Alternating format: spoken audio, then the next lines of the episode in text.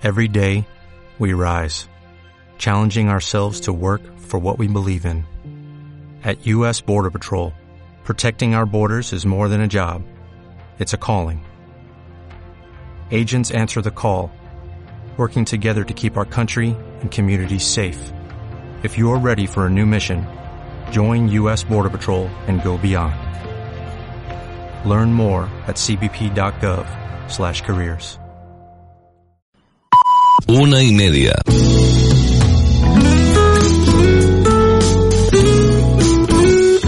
Radio Las Palmas FM. Radio Las Palmas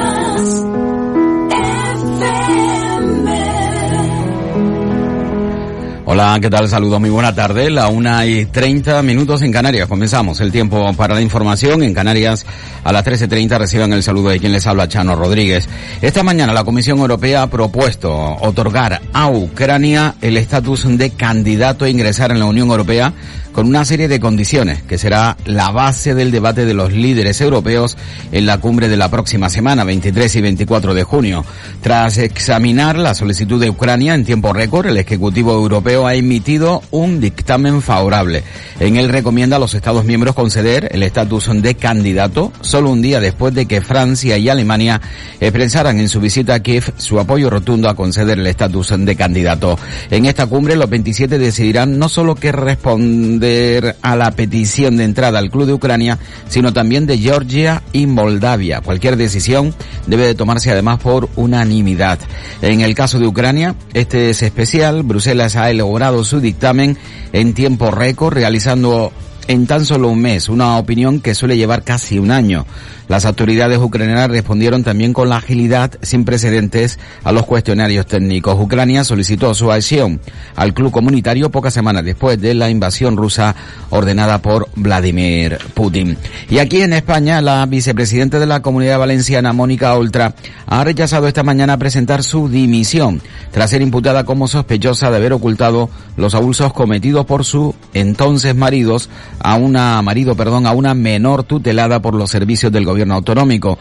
La líder de Compromís en, en la región valenciana ha afirmado que toma esta decisión coherente porque tiene que defender la democracia frente al fascismo. Sí, no dimite porque tiene que defender la democracia frente al fascismo. En una intervención en el Palacio de la Generalitat, esta mañana Oltra ha salido al paso de las afirmaciones de la justicia y ha negado ser colaboradora de estos hechos. Soy coherente, es una postura ética, estética y política, ha defendido Mónica esta mañana. Lo ha hecho en valenciano.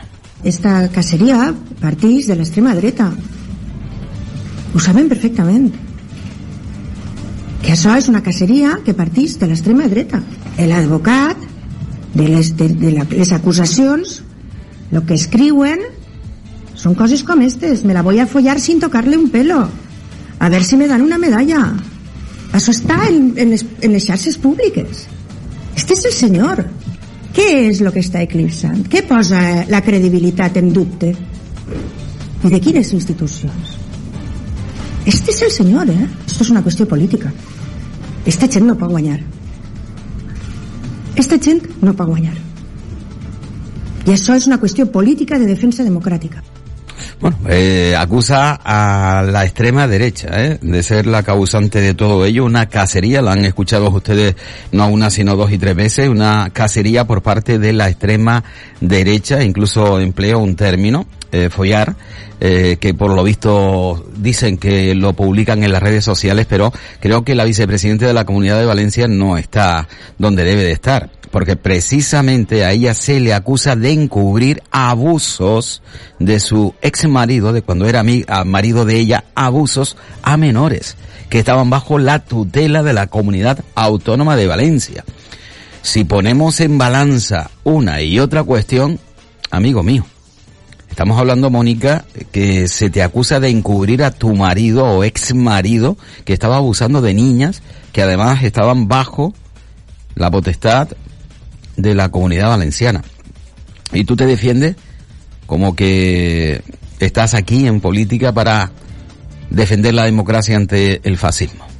En fin, eh, no es menos cierto que al final eh, somos todos iguales. Absolutamente todos iguales. Y lo digo desde el punto de vista y ámbito político. Recordarán ustedes cuando llegaron esas nuevas formaciones que parecía dar aire fresco a la democracia española. Hablo de Podemos y hablo de Ciudadanos. Eh, junto con Podemos salieron estas fuerzas políticas como Compromís, etc., etc. Y al final nos damos cuenta que son todos, absolutamente todo lo mismo. Les eh, encanta pedir la dimisión de todo Dios. Vamos, que dimitan al día siguiente de haber ganado las elecciones. Están solicitándolo constantemente. Ahora, cuando les corresponde mirarse a ellos, el ombligo, vamos, en absoluto. Yo, a dimitir yo, ¿por qué? En fin, eh, 13 y 53 minutos de la tarde en la Comunidad Autónoma de Canarias. Eh, quédense con, con, con todo este lenguaje político de las dimisiones, de la solicitud de dimisiones, porque es realmente escandaloso es realmente escandaloso. A mí me llama mucho la atención, y perdonen porque ahora estamos de nuevo eh, con, con estas opiniones bastante personales dentro de un espacio informativo. Es diferente, siempre lo he comentado. Como Vidina Espino, por ejemplo, se atreve ahora a estar dentro de lo que es el entorno de Coalición Canaria, cuando fue ella precisamente la que impidió que Fernando Clavijo fuese presidente del gobierno de Canarias. En aquel momento defendía la honorabilidad de un partido político que se llamaba Ciudadanos que no permitía que ningún imputado estuviese al frente de ninguna administración. Vamos, que no contase con el apoyo de Ciudadanos. Bueno, pues ahora resulta que Vidina Espino, imagino que en aquel momento era consciente de dónde estaba y que tendrá que pensar lo mismo, porque cambiar de formación política no significa que cambie de ideas políticas, ¿no? Bueno, pues tendrá que seguir pensando lo mismo. Y sin embargo ahí está. Y Fernando Clavijo de nuevo imputado por otro asunto. Y ella acompañando a Coalición Canaria para abrirle la puerta, porque posiblemente sea gran beneficiada cuando lleguen las próximas elecciones también de los éxitos de, de Coalición Canaria, si se obtiene, evidentemente. Bueno, vamos a continuar eh, en este tiempo por la información y vamos con una noticia de empresa. Bueno, ya ayer hemos adelantado que Ryanair y los diferentes sindicatos eh, de esta empresa, de los empleados de esta empresa, pues trataban eh, de alcanzar un acuerdo para intentar que la convocatoria de huelga para este mes y principio del próximo quedase nada. Pues no. Eh, ayer se reunieron de nuevo sindicatos y empresas, Ryanair, y no consiguieron llegar a un acuerdo. Eh, dicen que ha sido la última reunión, y es cierto, ha sido la última reunión. Lo que no se sabe es si habrá próximas reuniones, porque también los sindicatos están un tanto mosca porque Ryanair no presenta a ningún ejecutivo en las reuniones envían a dos o tres abogados. Pues por lo tanto, a no haber acuerdo, se mantiene la huelga de pasajeros de cabina de Ryanair para los próximos días 24, 25, 26 y 30 de junio, también 1 y 2 de julio.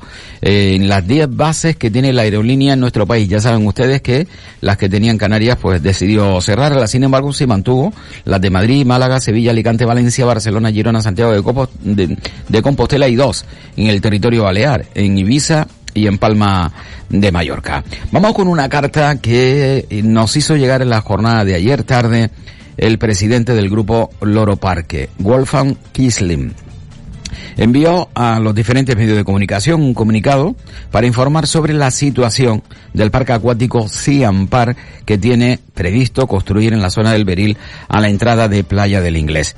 Denuncia el presidente del grupo Loropar que por razones de competencia desleal, competencia desleal, se dejan de mover las teclas políticas de tal manera que un parque que ha sido nombrado por Trade Advisor durante ocho años consecutivos como el mejor parque acuático mundial, está siendo torpedeado.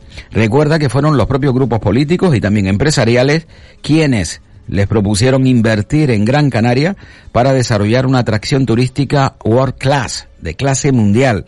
Kisling concluye en, un mensaje mm, amplio, mucho más amplio evidentemente que este compendio, que este resumen, que quiere hacer llegar a aquellos que están intentando torpedar el proyecto y tratan de que desista con este mensaje. Es decir, mensaje directo a aquellos que torpedean el proyecto y tratan de desistir en que construya el parque acuático. Lo que menos hace falta son más impedimentos para invertir en Gran Canaria. Si ahora estos grupos que únicamente se mueven por intereses económicos están pensando que van a lograr que nos retiremos de nuestros proyectos en Gran Canaria, de antemano les digo que lamentablemente están perdiendo el tiempo. Es decir, le está diciendo a aquellos que siguen torpedeando constantemente con denuncias una tras otras, pagando despachos de abogados carísimos, pagando eh, incluso una propia asociación de ecologistas, pagando despachos, eh, bueno, de primerísimo nivel. Claro, la cuestión es que uno se pregunta, ¿lo pagan ellos de manera directa? Hablo del colectivo Turcón, por ejemplo, o lo pagan eh, otros empresarios que quieren que Kisling desista de montar el Ciampar en el sur de Gran Canaria. Bueno, pues no lo sé. Lo dejo ahí. Pero lo cierto es que Kisling ha afirmado con rotundidad que están perdiendo el tiempo porque va a construir el Ciampar en el sur de Gran Canaria. Eh, estamos en la una y 40 minutos de la tarde en Canarias, eh, Canarias a las 13.30, después de anunciar en la jornada de ayer la ministra Carolina Darias que la cuarta vacuna será para todos, la cuarta vacuna para la COVID, pues ahora Sanidad ha puntualizado que en algún momento se pondrá a todo el mundo, es decir, en algún momento se le pondrá la cuarta dosis a todo el mundo, pero que la estrategia es comenzar, como ha venido siendo habitual, eh, con esta cuarta dosis para mayores de 80 años, en una fecha aún por determinar, pero que se espera sea en el próximo otoño para posteriormente ir bajando de grupo de edad, tal y como se ha venido realizando en las tres rondas de vacunación. El especialista, eh, bueno, vamos a escuchar en primer lugar a Carolina Darias. Una fecha que se pueda barajar como posible sea en torno al otoño y también porque estamos esperando para esa fecha la llegada de nuevas vacunas adaptadas a variantes, como así está en los contratos que hemos firmado del Gobierno de España a través de la Unión Europea con las compañías farmacéuticas. Y vamos a hablar, o vamos a escuchar en este caso a especialistas. En primer lugar, Amos García señala que aún no hay evidencias científicas que indiquen que sea necesario vacunar con la cuarta dosis a los menores de 80 años. En relación a qué tipo de vacuna se va a inyectar, dijo que al menos de momento con una vacuna actual hasta que lleguen las nuevas vacunas que se hayan ido actualizando a medida que la COVID ha ido avanzando con las nuevas cepas. No hay evidencia científica en estos momentos que indique la necesidad de poner esa cuarta dosis a personas eh, menores de 80 años y repítelo en estos momentos, no sé qué puede pasar en el futuro. Cuando se administre la cuarta dosis se administrará con las vacunas que haya disponibles en ese momento la cuarta dosis que pueden ser las que tenemos en estos momentos, que han dado una respuesta muy positiva. Y si hay vacunas nuevas que tengan un perfil eh, diferente mm, y han sido, eh, digamos, asumidas por las administraciones sanitarias, pues se administrarán las nuevas. Y nueva opinión, la de otro especialista, Antonio Sierra, que también es miembro eh, de miembro del Consejo Asesor de la COVID del Gobierno de Canarias en relación a la cuarta vacuna estaba totalmente previsto que tendríamos que administrar otra dosis, que sería la cuarta para la mayoría de la población, y que es algo más que una dosis de refuerzo, porque lo que incluye es ya una composición de la vacuna que varía en relación con la que nos han puesto, ya que incluye las nuevas eh, subvariantes, variantes que han aparecido. No sabemos todavía exactamente la composición, pero todos sabemos que desde la primera dosis de vacuna con la variante que se puso, se produjeron mutaciones que nos llevaron a variantes más de poder de transmisión y que se alejaban un poco más de la respuesta inmunitaria que teníamos. Por lo tanto, sí a una cuarta dosis, que es más que un refuerzo, es una con una nueva composición, es decir, como hacemos todos los años con la gripal, y lo previsible, aunque todavía no esté fijado, es que evidentemente se calcule en torno al otoño, aunque todavía no está definido y, tendrán que ver los temas de producción. Y esa es de aplicación a toda la población, es decir, estamos en la pandemia que mm, disminuye, pero todavía es fase de pandemia y habrá que reforzar de cara a el invierno que viene y el otoño y ya veremos cómo evoluciona. Bueno, pues cambiamos de asunto, dejamos la COVID-19 al margen, llevamos ya muchos años, ¿no? Dos, son, son muchos, ¿eh? son muchos años eh, con un tema determinado que además ha sido bastante duro y que ha afectado muy fuertemente a, a la población y en todos los ámbitos, ¿no? Dentro de lo que es la propia salud eh, muy importante y luego también la economía.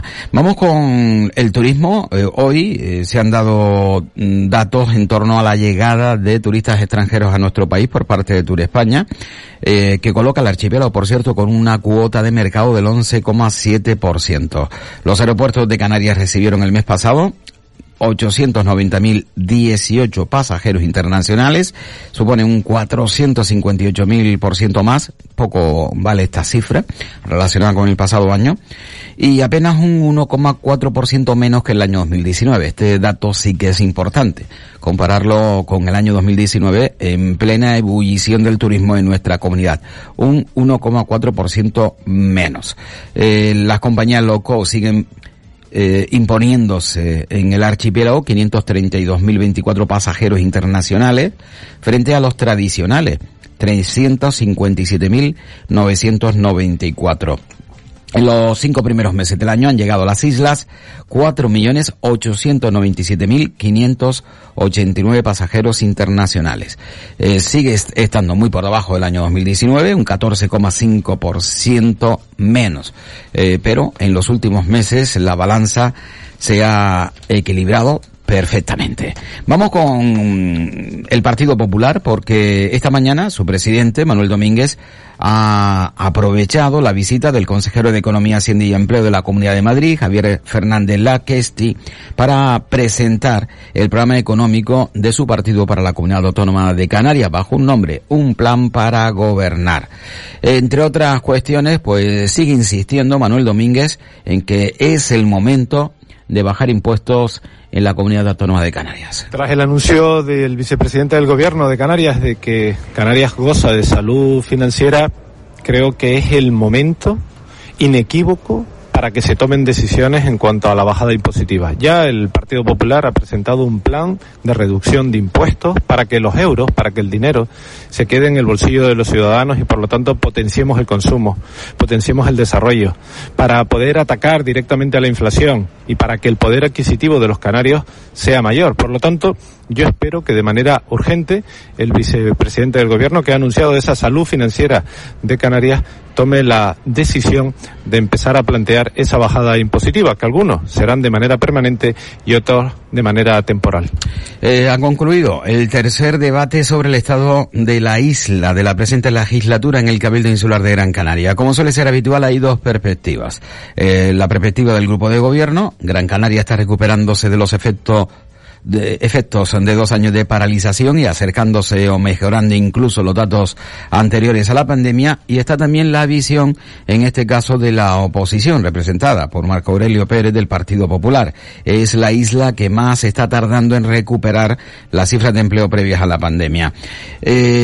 Antonio Morales eh, destacaba eh, que entre otros indicadores la isla recupera el nivel de ocupados prepandemia que el paro registrado ha bajado un 25,3% entre mayo del 2021 y el mayo pasado, cuando se alcanzó la cifra más baja desde septiembre del año 2008, que la isla ha superado además el número de afiliados a la seguridad social anterior a la COVID y que se recupera la confianza empresarial a niveles de comienzo del año 2020, creciendo un 22% durante el año 2021. Y la oposición dice, lo único que faltaba es que no creciese después de donde venimos. De mil millones, de que solo 60 inversiones y que luego solo invierta 30 o invierta 10 millones en función del año. Es, decir, es la realidad, es decir, no se invierte dinero. Yo reconozco algunos avances, estaría bueno que después de la pandemia no avanzáramos en cosas, pero evidentemente la situación económica y social de Gran Canaria no ha mejorado. Una pérdida de liderazgo del Cabildo que lejos de intentar acaparar nuevas competencias para ganar soberanía, músculo, peso, Bueno, esta es la posición, la perspectiva, el punto de vista de la oposición. Ahora vamos con el gobierno, Partido Socialista Nueva Canarias. Está empezando a dar sus frutos, pero eh, me gusta ser positivo con la, con la situación, los datos así lo afirman, vamos en el buen sentido, tenemos que seguir trabajando en este sentido también. Estamos con unas inversiones en la isla superiores a los mil millones de euros. Eso genera actividad económica, eso genera desde luego creación de empleo mm, para la pequeña y mediana empresa y los datos son positivos. Seguimos con noticias políticas. Coalición Canaria que ha asegurado esta mañana que el Ejecutivo Regional ha sido vetado por el Gobierno Central en las reuniones que ha mantenido en mayo y junio con Marruecos sobre seguridad y migraciones. Y lo entiende eh, la Fuerza Política Nacionalista como un portazo hacia Canarias.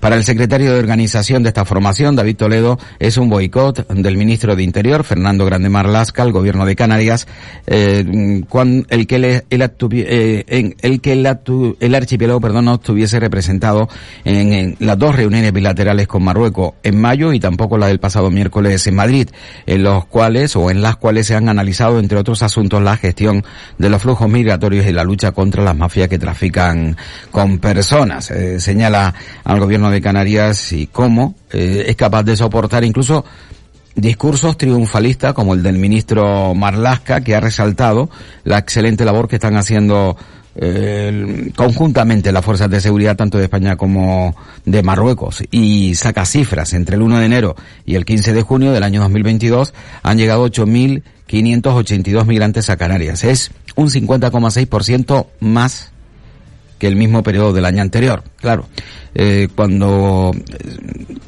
se acercan a conocer estos datos, uno se pregunta cómo puede decir el ministro que estamos realizando una excelente labor eh, en las costas de Marruecos, labor conjunta, policía española y marroquí, para evitar el, la salida del territorio africano hacia Canarias, sobre todo por, sobre todo por muchas cuestiones, entre otras por el número altísimo número de fallecidos. Bueno, hasta tal punto, ayer dábamos la cifra de SER que mm, año tras año notifica que siguen ascendiendo la cifra de muertos en el trayecto entre África y Canarias para acceder al Estado europeo o al continente europeo. Bien, hablando de SER, decir que ha pedido al gobierno de, Canarias además un cambio en el enfoque del sistema de primera acogida a los inmigrantes que llegan, que llegan a Canarias porque considera que la red de grandes campamentos que puso en marcha a finales del 20 y principios del 21 ni es sostenible ni es suficiente. 13 y 51 de la tarde en Canarias. En la Universidad Fernando Pessoa Canarias encontrarás tu sueño, tu compromiso, tu potencial, tu voz, tu camino, tu dedicación, tu vocación. Porque tu futuro está más cerca de lo que crees. Vive la experiencia. Experiencia UFPC. El Ayuntamiento de Las Palmas de Gran Canaria presenta Senior Festival. Más de 18 horas de música, diversión, áreas de relax, gastronomía, terrazas, zonas de descanso y mucho más. Una gran producción para disfrutar al aire libre con los conciertos de Los Diablos, Los del Río, Bertín Osborne, El Consorcio, Los Brincos, Lucrecia, Los Sirex, Los Mustang, Elena Bianco y los mismos, Radio Topolino Orquesta, La Década Prodigiosa. Ahora te toca a ti, Senior Festival, 23 y 24 de julio, Plaza de la Música. Entradas en el corte inglés y seniorfestival.es.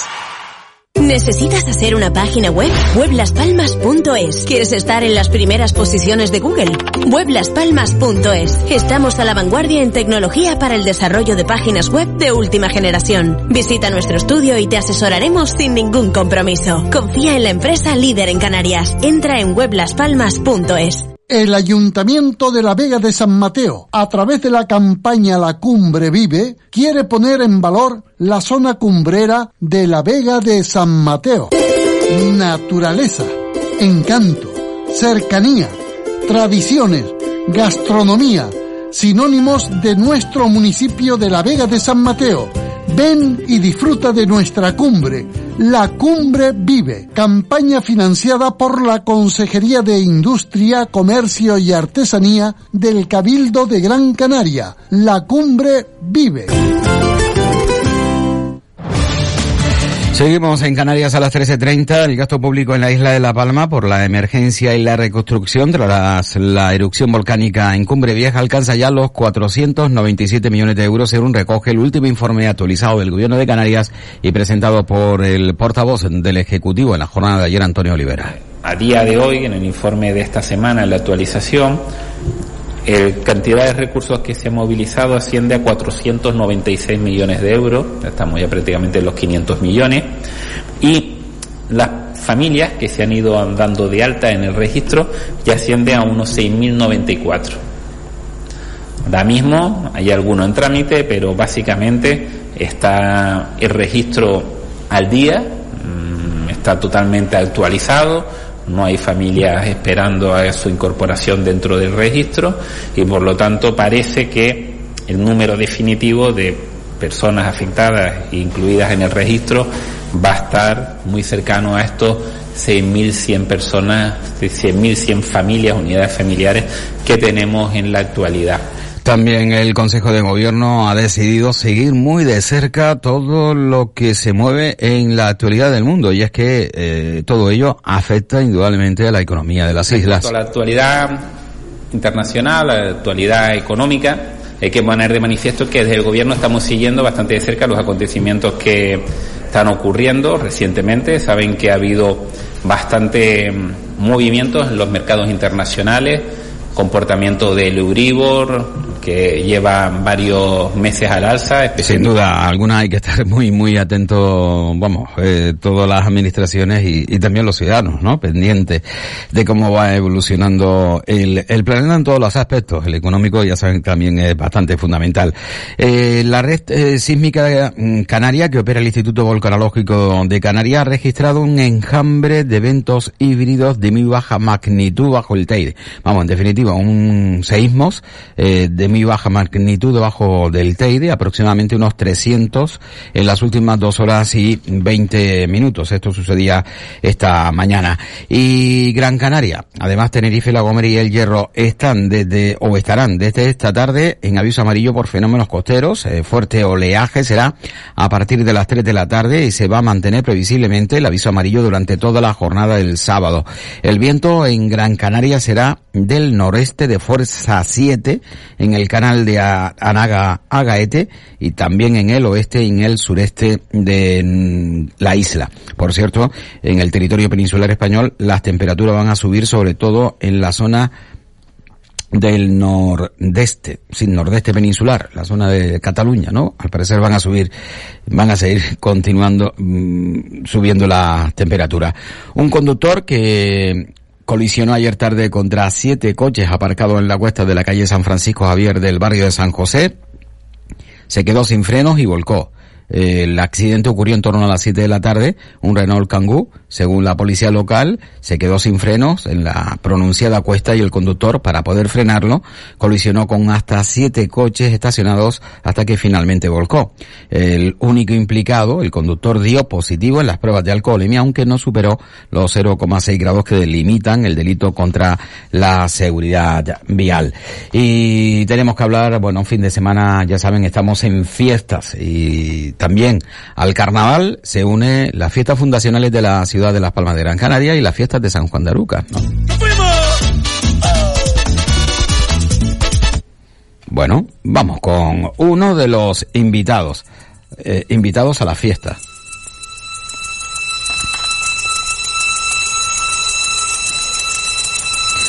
Se llama, y ustedes lo saben y lo conocerán bien en cuanto abra la boca, Joan Manuel Serra, que va a actuar mañana sábado en el Auditorio Alfredo Kraus, dentro de su gira de despedida El Vicio de Cantar, que comenzó en Nueva York y con la que dirá adiós a más de 50 años de carrera profesional. Todas las entradas, lo siento, están vendidas para este concierto, en el que probablemente sea la última vez en la que podamos cantar en público con Serrat en directo temas tan conocidos como este, el Mediterráneo. Amor, llevo tu luz y tu olor por donde quiera que vaya. Y amontonado en tu arena, guardo juegos y penas. Fiestas fundacionales de Las Palmas de Gran Canaria. Hoy viernes, eh, pues a las 6 de la tarde, El País de Nunca Jamás, una producción para el Teatro Infantil en Miller, Parque de Santa Catalina.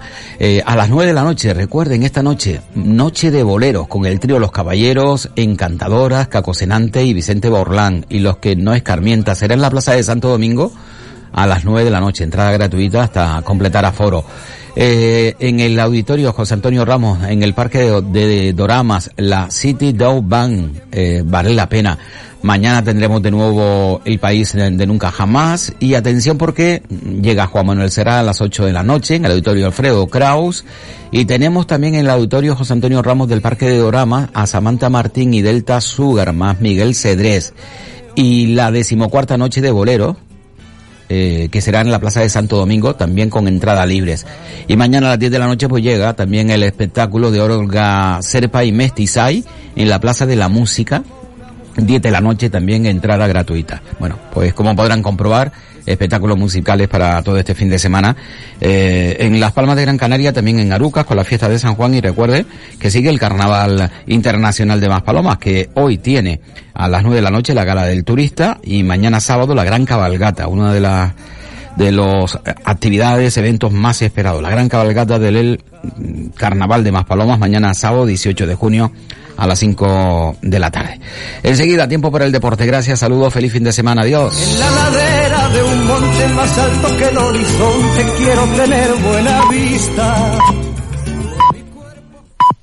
¿Te preocupas por tu familia? Entonces, ¿por qué darles solo huevos ordinarios cuando pueden disfrutar de lo mejor? Eggland's Best, los únicos huevos con ese delicioso sabor fresco de granja, además de la mejor nutrición, como 6 veces más vitamina D, 10 veces más vitamina E y 25% menos de grasa saturada que los huevos regulares, además de muchos otros nutrientes importantes. Así que, dales los mejores huevos. Eggland's Best, mejor sabor, mejor nutrición, mejores huevos.